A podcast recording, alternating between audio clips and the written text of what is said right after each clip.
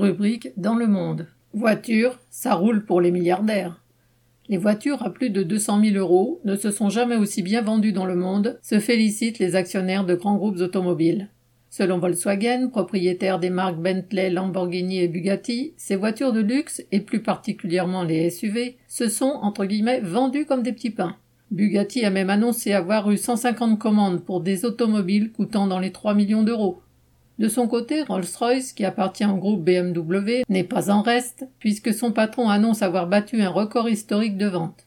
Ouvrez les guillemets. Il y a beaucoup d'argent prêt à être dépensé, a-t-il déclaré, ajoutant J'ai été impressionné par le nombre de clients qui nous ont confié qu'avec le Covid, ils avaient compris qu'ils pouvaient mourir demain et que c'est maintenant qu'il faut profiter de la vie. Fermez les guillemets. On peut le laisser considérer que rouler dans une voiture de luxe, c'est profiter de la vie et que chacun a des horizons à sa mesure.